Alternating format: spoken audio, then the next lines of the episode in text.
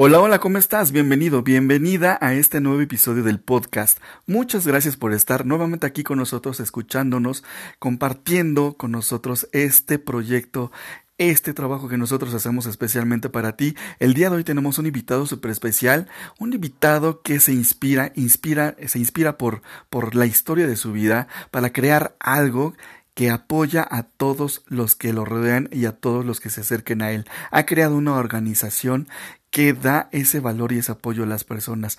Ya no te voy a platicar más, te voy a dejar directamente con la entrevista. Y bueno, él es Iván Tagle y aquí está la entrevista. Muchísimas gracias, bienvenido, bienvenida y comenzamos.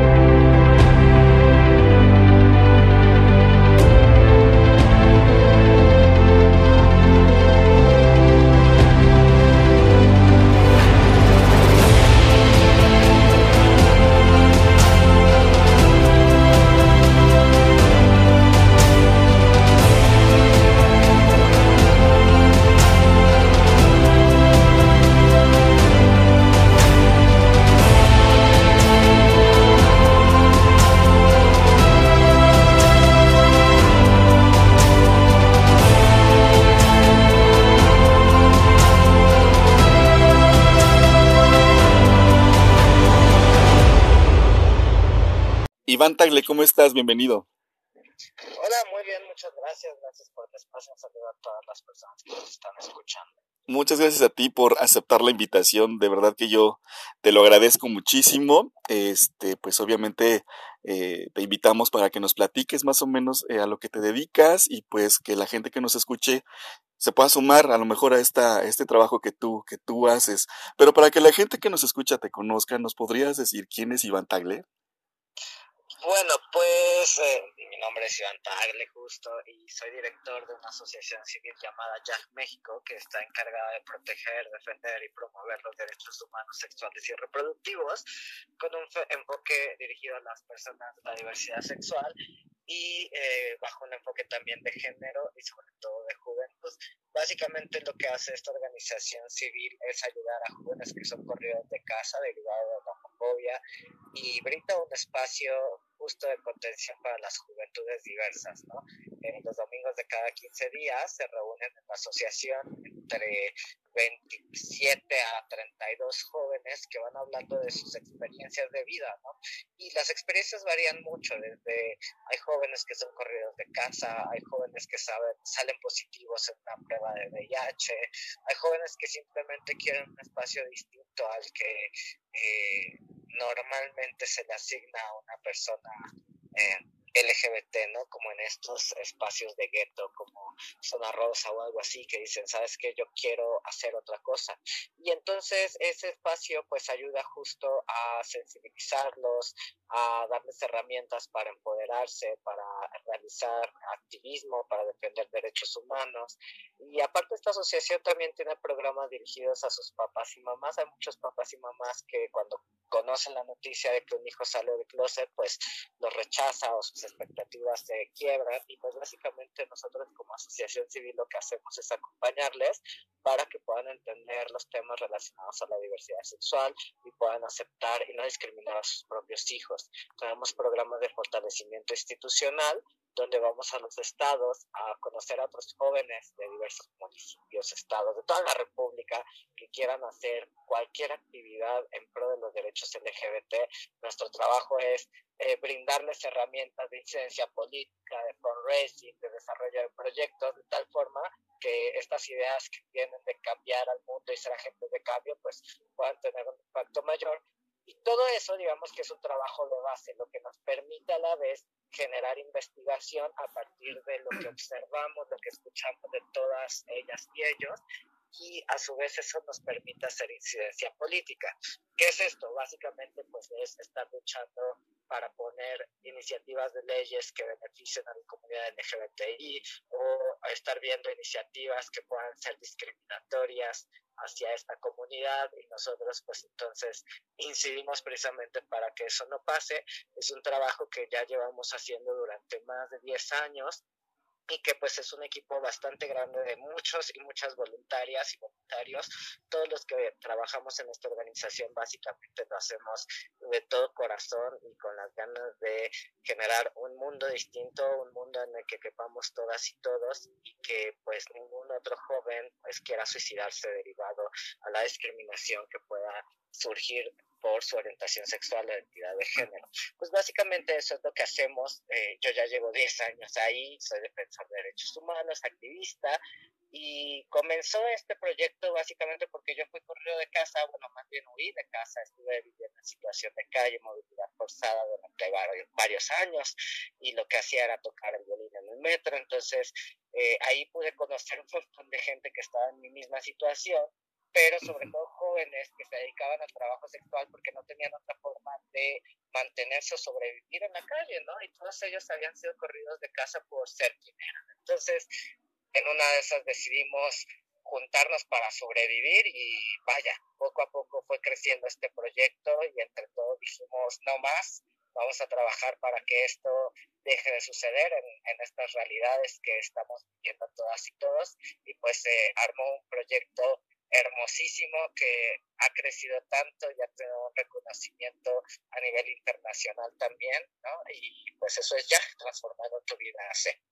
Ok, oye, está muy interesante todo lo que nos estás platicando. La verdad es que es de admirarse la labor que pues tú y a lo mejor el equipo de trabajo con que te acompaña, pues este, están haciendo toda esta, esta labor para apoyar a distintos jóvenes y a distintos, hasta los papás que mencionas, ¿no? Que, también hay situaciones en las que los papás no pueden comprender, no pueden eh, entender a los hijos cuando pues a lo mejor salen del closet, que no me gusta utilizar la palabra el closet porque ya no debería de existir, pero bueno, para que lo entienda la, la gente este, que, que nos escucha, pues es difícil, ¿no? Para también los papás el hecho de que pues a lo mejor sus hijos eh, eh, salgan del closet y ese tipo de cosas. Y me parece muy, muy interesante que también se le brinde la ayuda a los papás porque pues es, es como muy necesaria.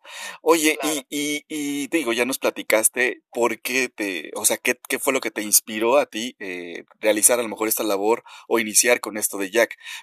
pero, ¿qué es lo que significa Jack?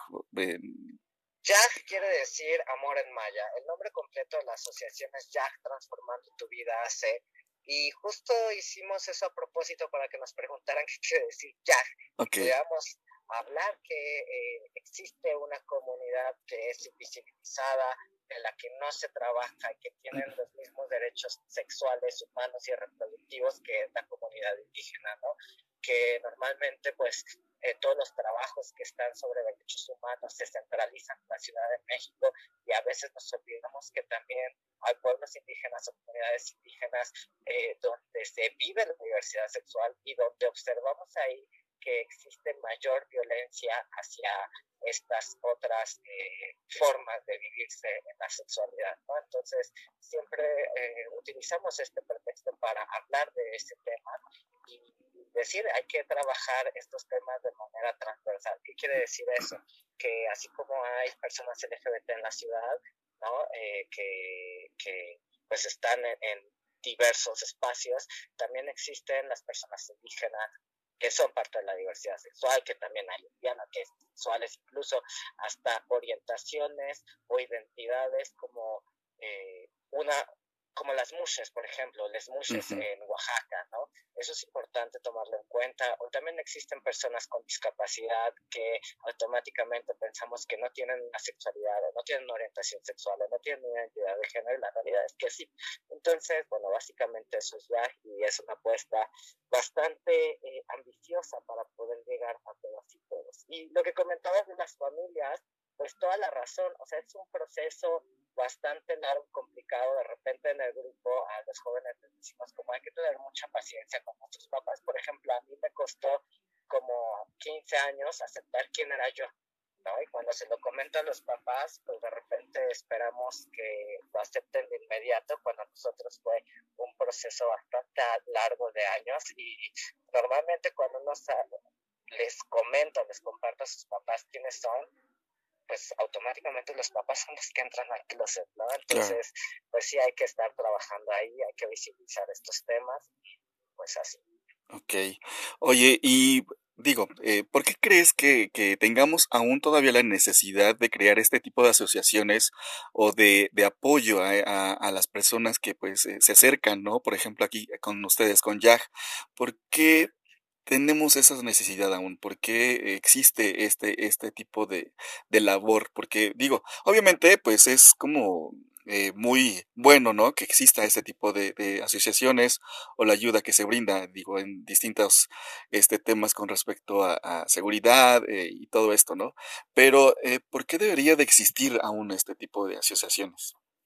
Pues mira, este tipo de asociaciones en realidad deben de existir en tanto que existe un fenómeno llamado la homofobia, la bifobia, la transfobia, que es justo este odio y rechazo social a todo lo que va de lado o deja a un lado lo que es heteronorma o estos, estas estructuras hegemónicas que, que se han dado durante tanto tiempo que es únicamente para eh, mantener a un cierto grupo de poder, ¿no? En este caso, las personas, hombres heterosexuales.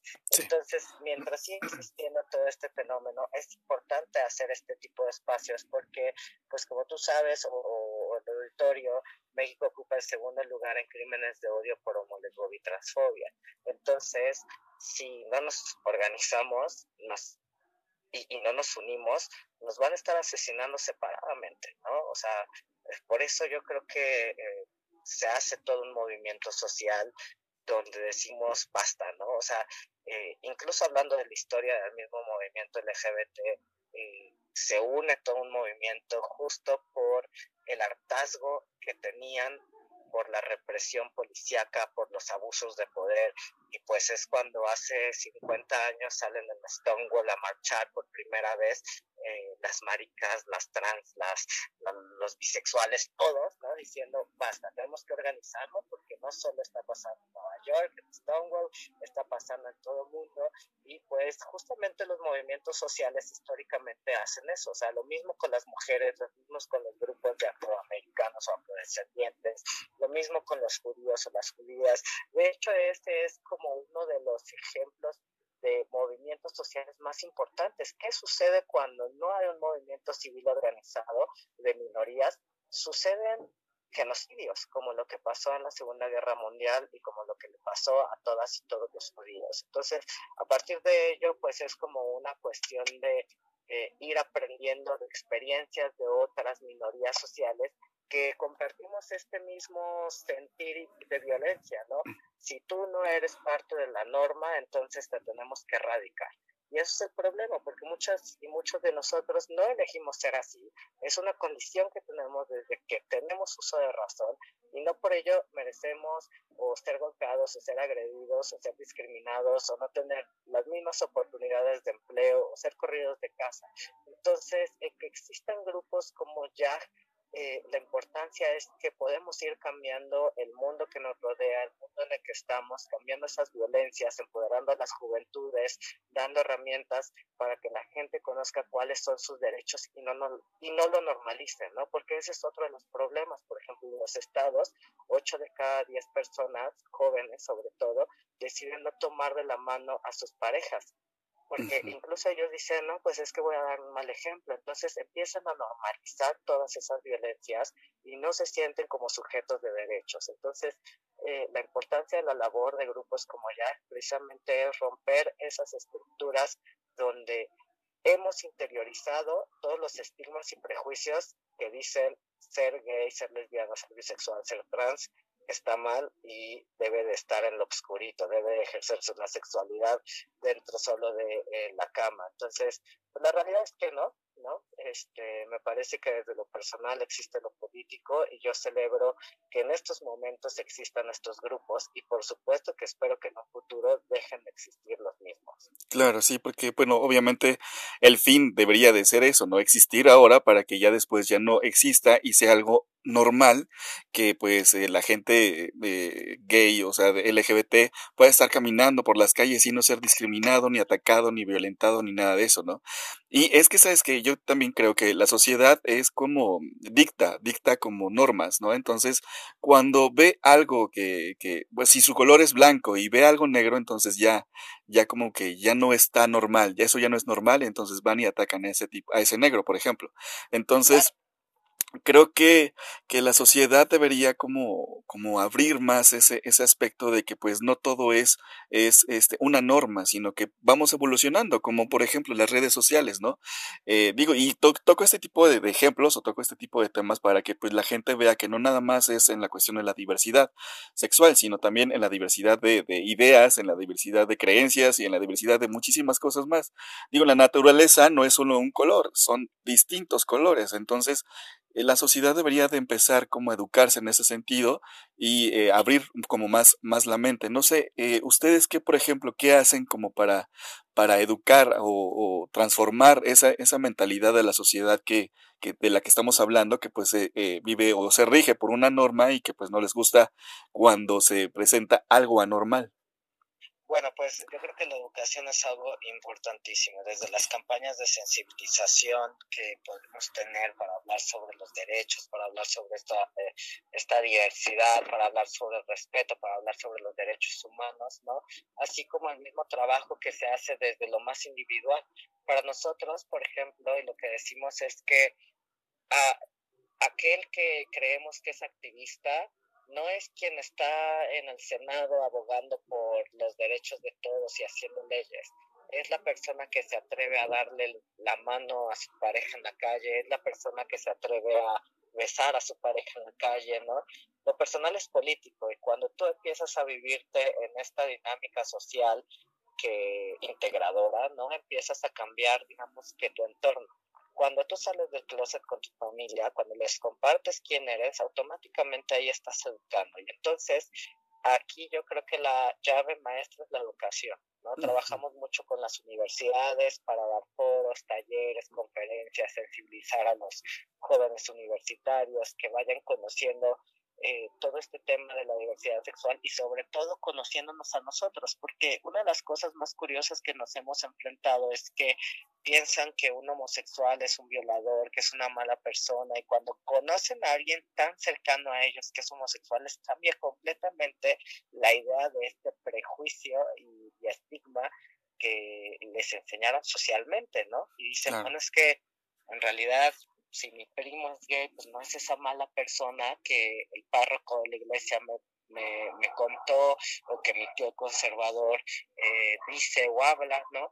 Entonces, aquí yo creo que la pieza clave es una educación, una educación en los derechos humanos, en el respeto, en la inclusión y pues estar abogando por ello. Claro. Sí, porque pues eh, ya cuando se eduque la sociedad, pues obviamente se va a ir acabando todo esto de la discriminación y la violencia sexual y todo esto.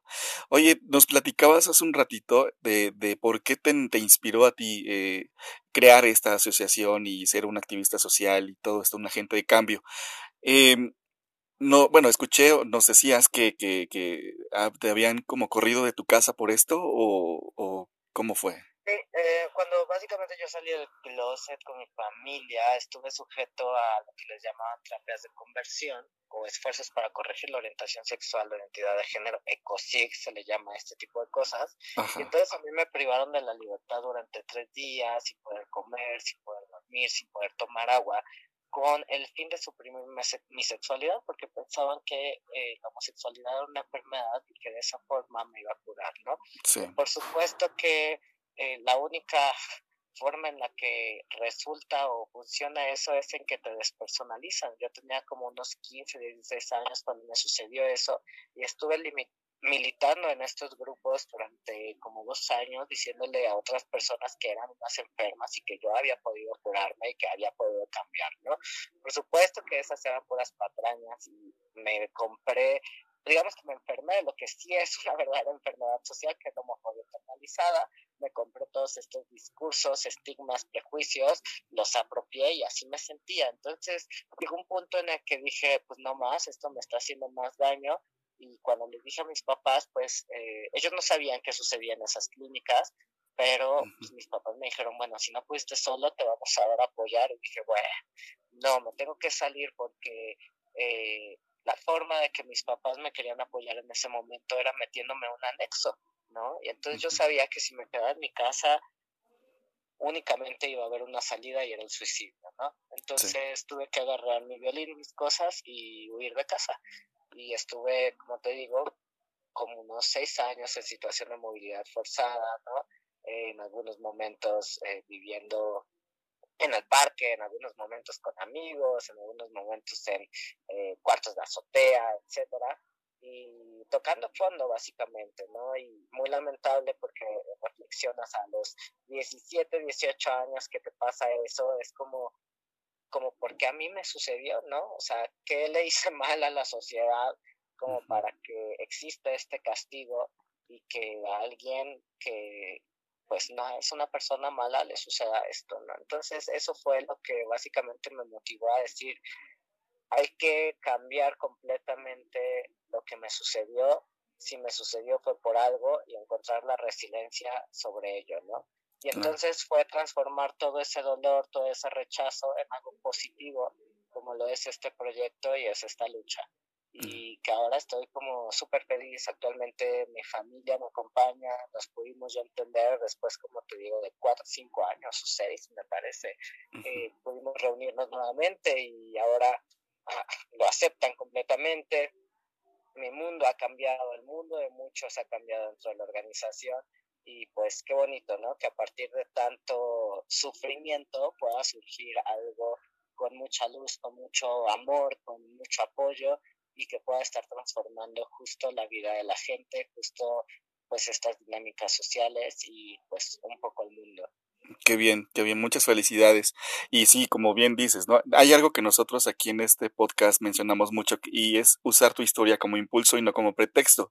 Porque muchas veces, por ejemplo, eh, digo, en diferentes situaciones eh, de la vida que a lo mejor las personas, por, no sé, a lo mejor se me ocurre el ejemplo de, y va a sonar como muy feo, pero es lo único que se me ocurre, las personas violadas, las personas maltratadas, los niños eh, violados, los las niñas violadas, los niños maltratados, en, en un entorno así como eh, familiar eh, muy complicado, muy feo, pues a lo mejor ellos eh, usan su historia como para dañar más a las personas, ¿no? Y digo, hay, hay ese, ese punto como de, de que hay personas que usan su historia como impulso y no como pretexto, y hay personas que usan su historia para desquitar todo ese coraje, para desquitar todo ese rencor que, que, que tienen en la vida, para hacerle daño a las personas.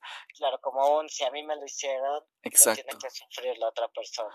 Exacto. Y yo creo que eso, más allá de ayudarle a la gente, la hunde más en, en ese hoyo negro, ¿no?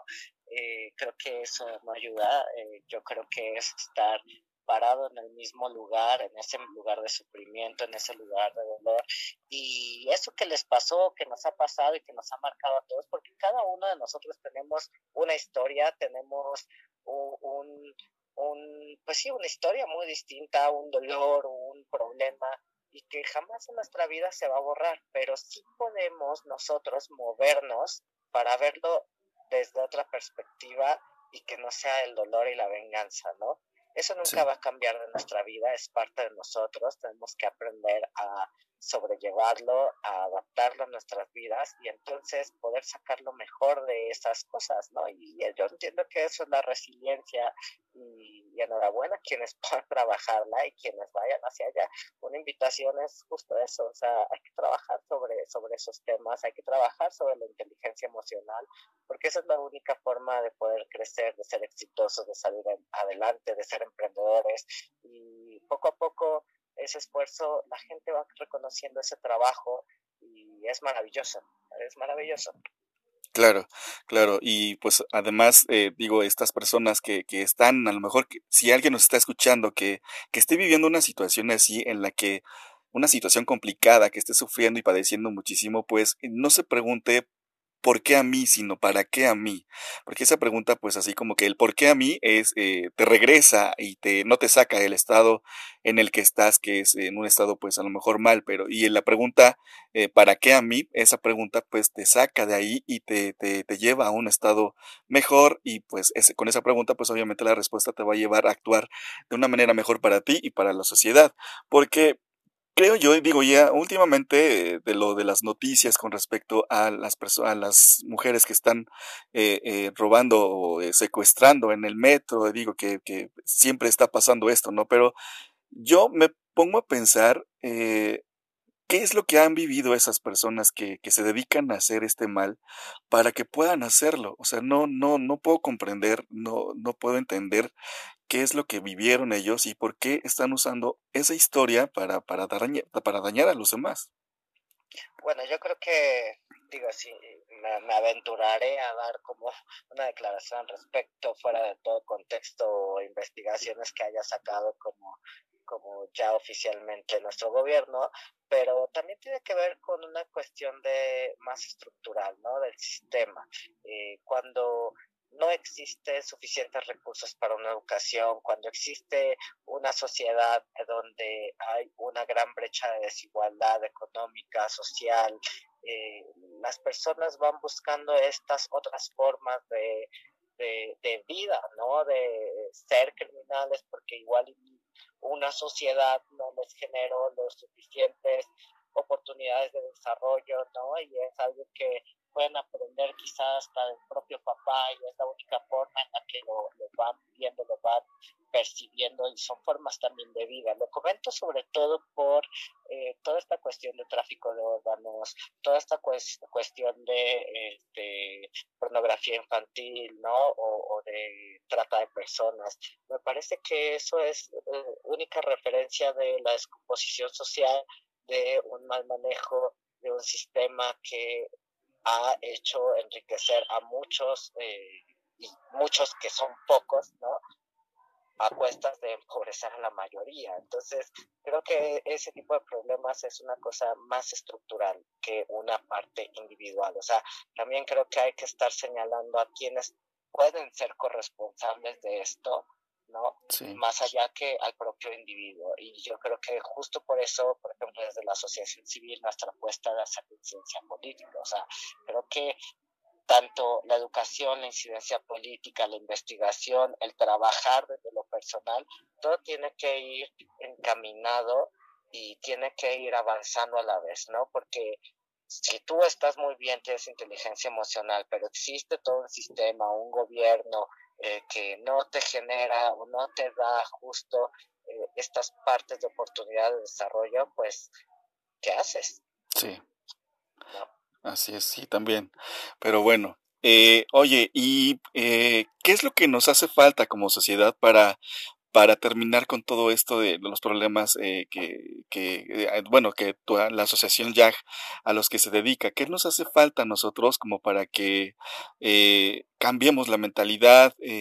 no sé, como qué nos hace yo falta. Creo que, yo creo que empatía, sobre todo, poder conocer eh, justo las experiencias de otras personas, porque la empatía normalmente la obtenemos cuando nos sucede algún, alguna tragedia, ¿no? O sea, yo puedo ser empático quizá con a mi amigo que se le acaba de morir su mamá porque me pasó lo mismo. Entonces yo creo que pues uno no necesita ser la causa para defenderla, ¿no? no necesitamos esperar a que nos suceda un acto de discriminación o que a nuestra prima, por ejemplo, la secuestren o a mi mejor amiga la secuestren fuera del metro, ¿no? Yo creo que eh, no entendemos que las luchas sociales son luchas de todas y todos, pues justamente nos va a tocar después a nosotros. Por ahí había una, una frase, eh, no recuerdo muy bien quién era el, eh, el que la decía, pero hablaba un poco sobre la Segunda Guerra Mundial, ¿no? Que decía, cuando vinieron por los comunistas, no dije nada porque no era comunista. Cuando vinieron los judíos, no dije nada porque no era judía, ¿no? Ahora que vienen por mí, nadie va a levantar la voz y yo ya no pude hacer nada. Entonces, un poco es eso. Yo creo que hay que ser empáticos y, y eso nos hace ser siempre mejor persona. Claro. Oye, Iván, y ya este, digo, para terminar con, con esta entrevista eh, y no quitarte más tu tiempo, hay una sección en la que pasamos a unas preguntas que no tienen nada que ver con el tema, pero que pueden aportar también muchísimo más valor a las personas que nos escuchan. Entonces, eh, y la primera pregunta sería, ¿cuál ha sido tu mayor fracaso? ¿Cuál ha sido mi mayor fracaso? Ay, qué buena pregunta. Yo creo que mi mayor fracaso en la vida Sí, ya lo sé. Es no escuchar lo que quiero y hacer caso a las expectativas sociales. Creo que todas las decisiones que se han basado respecto a expectativas de otras han sido fatales. Yo soy ingeniero químico petrolero, estudié ingeniería química petrolera en el Politécnico, donde estudié porque pues, mis papás lo esperaban, ¿sabes? Y por supuesto que no ejerzo esa carrera y fue muy lamentable. Y también durante muchos años estuve eh, trabajando en cosas que no me gustaban por miedo, pero respondía más a la expectativa social que quería la sociedad de mí. Entonces yo creo que ese fue eh, uno de mis mayores fracasos, no escucharme y no eh, ser honesto conmigo y justo tener esas agallas para decir, yo creo que tengo la razón y aún así no la tenga, intentarlo y responsabilizarme sobre esas decisiones que puedes tomar sobre tu propia vida, ¿no? Entonces, justo, no decidir sobre tu cuerpo, sobre tu vida, dejárselo en las manos de otras, creo que en mí ha sido el fracaso más grande. Ok. Oye, ¿y cómo te diste cuenta? Porque digo, normalmente como que nos contamos muchas historias y no nos damos cuenta ya hasta después de que a lo mejor cometimos muchísimos y muchísimos errores. Eh, ¿Cómo, cómo nos pues podemos dar cuenta? Yo me di cuenta justo haciendo completamente lo contrario y dándome cuenta que eso me hacía muy feliz. Ok. O sea, eh, era muy infeliz estudiando la carrera de ingeniería química petrolera y de repente me dediqué al activismo y fui completamente feliz, ¿no?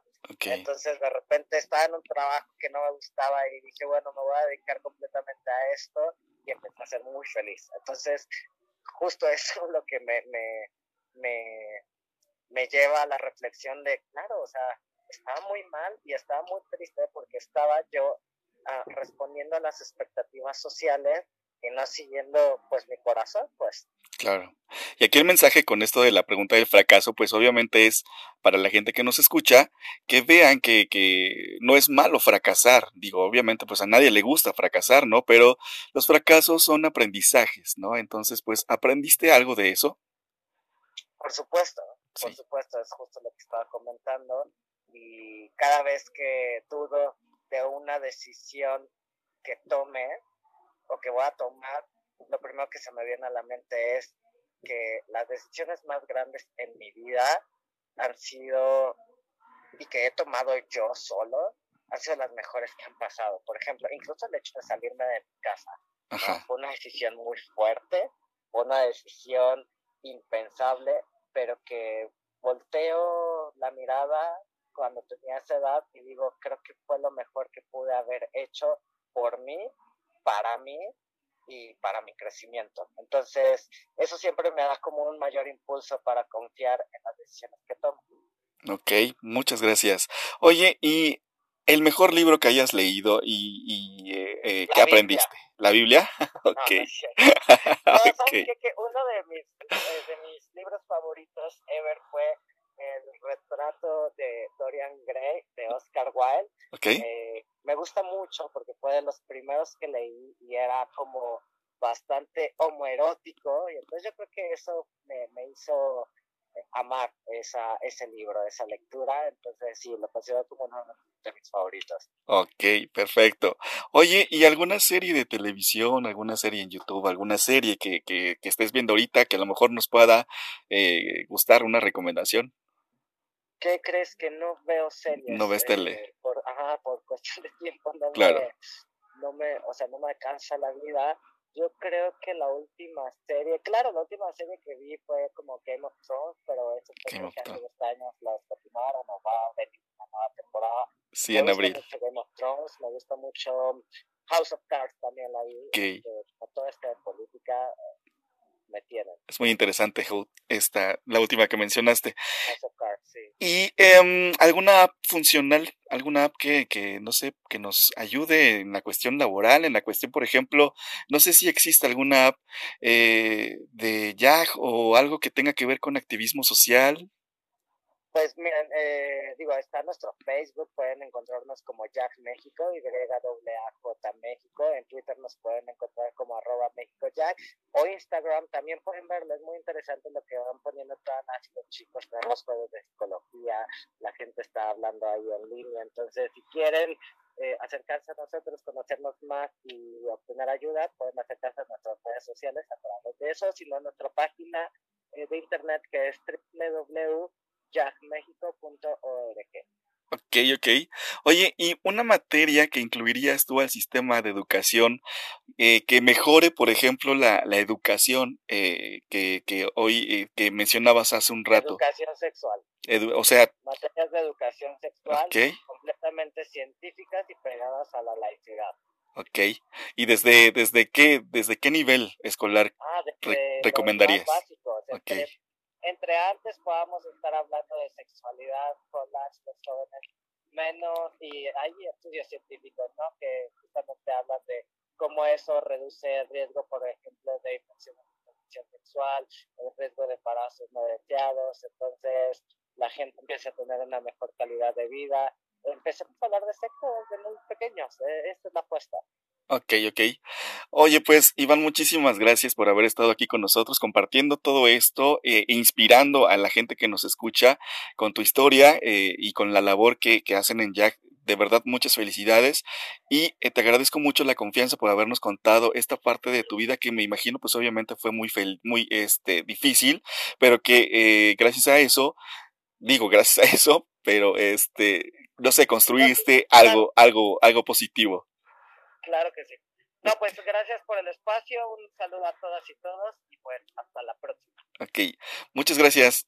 Muchas gracias a Iván Tagle. Una vez más, gracias por haber estado aquí con nosotros, Iván. Te lo agradezco infinitamente, no sabes. Yo de este episodio me voy muy contento porque sé que existen más y más personas que como tú están eh, trabajando y creando para, para sumarle valor a las personas, para apoyar a las personas que, que se acerquen a ti, a la iniciativa que creaste que se llama Jack. Eh, eh, invitamos a la gente a que busque esta, esta página en, fe, en, obviamente pues en Google para que conozcan más de la iniciativa que, que, Iván creó. Y si quieren apoyar y si quieren hacer donativos pues ahí está está la opción para que pues ellos sigan eh, esta gran labor que es para ayudar a todas estas personas que se acercan con ellos y que pues obviamente les les les brindan su, su apoyo. Eh, de, en verdad yo felicito mucho a Iván Tagle y a su equipo de trabajo aquí en, en Jack por toda esta labor que hacen cada vez somos más y más y más las personas comprometidas para crear eh, contenidos, para crear iniciativas, para crear organizaciones que apoyen el crecimiento de las personas, que apoyen eh, la educación, en este caso de Jack, para la sociedad, para que se eh, desaparezca eso de la discriminación, que ya no exista y que pues todos podamos apoyarnos en el crecimiento de todos y que todos este mundo sea, se escucha muy trillado y muy soñado, así como que ahí sí en algún día, pero la verdad es que con fe se puede lograr eh, que llegue el momento en el que pues ya no necesitemos este tipo de iniciativas o de organizaciones porque pues ya todos nos amamos, todos vamos caminando de la mano, ya no vemos mal si es negro, blanco o azul, eh, aceptamos todo y entonces pues esa es la intención. De verdad muchas felicidades a Jack y a Iván Tagle. Y a ustedes que nos están escuchando, muchas gracias por haber llegado hasta aquí. Espero les haya gustado todo lo que Iván nos compartió, todo el valor que nos nos escuchamos en el próximo episodio. Recuerden que cada martes hay un nuevo episodio aquí del podcast Inspira. Y recuerda que también nos puedes escribir y nos puedes seguir en la revista Ipedia, en donde compartimos, te regalamos, te compartimos tips, consejos con respecto a finanzas, con respecto a marketing, con respecto a desarrollo personal, desarrollo humano, con respecto a coaching, con respecto a emprendimiento, administración, a empresas, eh, psicología. Ahí puedes encontrar distintos artículos con los temas que ya te comenté para que pues obviamente apoyemos a tu crecimiento tanto personal como laboral. Esa es una, una revista digital, la encuentras como www.revistaipedia.com. Ahí nos puedes encontrar, escribir, suscribirte para que pues obviamente todos los días te lleguen actualizaciones, tips, consejos de todo lo que nosotros creamos eh, especialmente para ti, para apoyarte en tu crecimiento laboral y personal. Muchas gracias nuevamente, nos escuchamos el siguiente martes. Bye bye.